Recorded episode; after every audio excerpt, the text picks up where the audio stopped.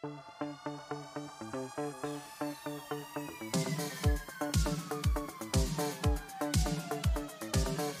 aí pessoal, sejam muito bem-vindos a mais um episódio do podcast Economista Sincero, economista que mais trabalha no Brasil. E no episódio de hoje falaremos sobre a alta temporada de turismo no Brasil, que deve movimentar 155 bilhões de reais e gerar mais de 80 mil empregos. Além disso, abordaremos também a acusação em cima da empresa Shein, aquela marca chinesa que está sendo acusada de utilizar táticas de máfia. O episódio hoje está imperdível, só que antes de continuar, eu te peço que vote na enquete que eu deixei ali embaixo. Pois é, galera, o turismo deve faturar muito nessa alta temporada. Segundo uma pesquisa da Conferência Nacional do Comércio de Bens, Serviços e Turismo, o setor movimentará 155,87 bilhões de reais de novembro de 2023 a fevereiro de 2024, aquele período de sol que todo mundo viaja, a velha história de que o brasileiro para em novembro e volta a trabalhar depois do carnaval. Esse valor representa um aumento real de 5,6% em relação à última temporada, sendo a maior movimentação financeira do segmento desde o início da série histórica iniciada em 2012.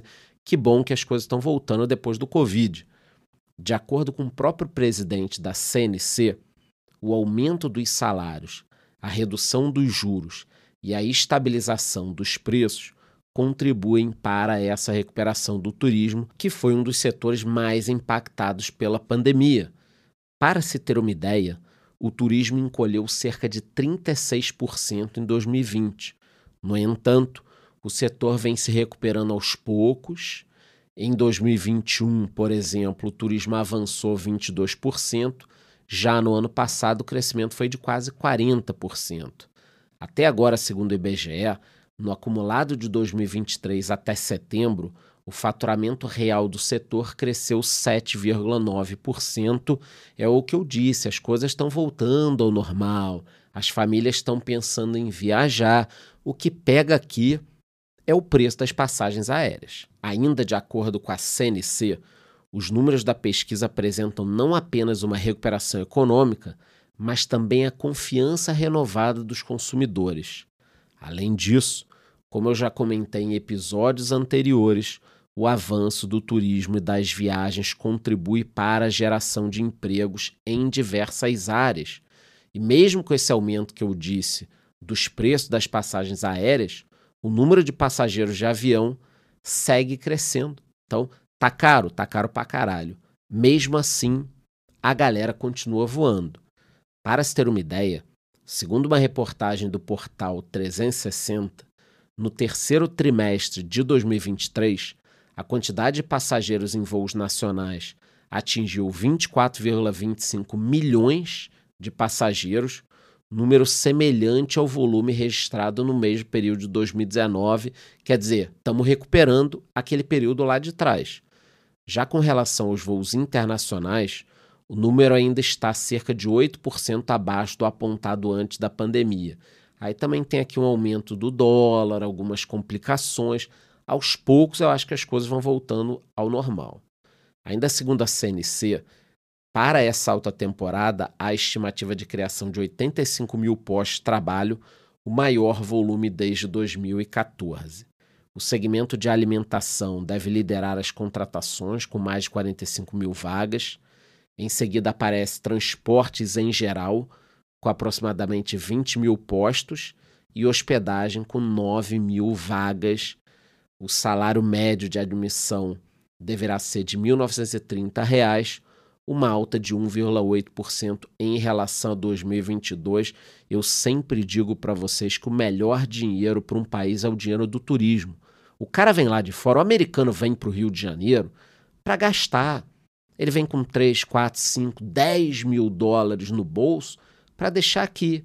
Aí a caipirinha, ele anda de táxi, ele vai no Corcovado, ele vai naquelas churrascarias que você come até não aguentar mais, de passar mal, e tá tudo bem. O que, que a gente não pode deixar? O cara ser assaltado em Copacabana, levar uma porrada, nada disso. senão acaba com todos esses planos. Então, atenção, governadores dos principais estados que têm turismo, não pode deixar a violência atrapalhar esse segmento que emprega demais e é maravilhoso.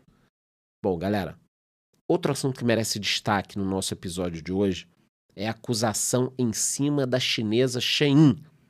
Segundo uma reportagem do jornal Estadão, a plataforma de vendas online Temu, que está em expansão nos Estados Unidos, entrou com uma ação na justiça americana na qual acusa Shein de usar táticas de máfia para sufocar a concorrência.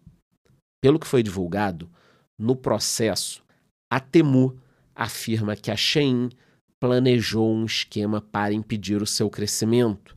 Além disso, há a alegação de que a empresa chinesa intimida fornecedores com requisitos de exclusividade para que eles não vendam a outras companhias. Eu acredito nisso aqui, né? Não estou culpando a Shein, mas é uma tática possível aqui da empresa utilizar. É, não seria nada absurdo, outras empresas também utilizam isso. Segundo a ação, a Shein segura representantes de fornecedores em seus escritórios durante horas, inclusive apreendendo telefones durante reuniões aí o negócio é bem perigoso. Estamos falando realmente de tática de máfia no sentido propriamente dito da coisa. O processo ainda descreve a empresa como tendo poder de monopólio no mercado de moda dos Estados Unidos. Como a gente já comentou em episódios anteriores, nos últimos anos a Shein conquistou o público pelas mercadorias baratas, entrega rápida e eficiência. Entretanto, a Temu, que chegou ao mercado americano no ano passado, também conseguiu ganhar terreno rapidamente, mas agora está esbarrando nessa tática de máfia.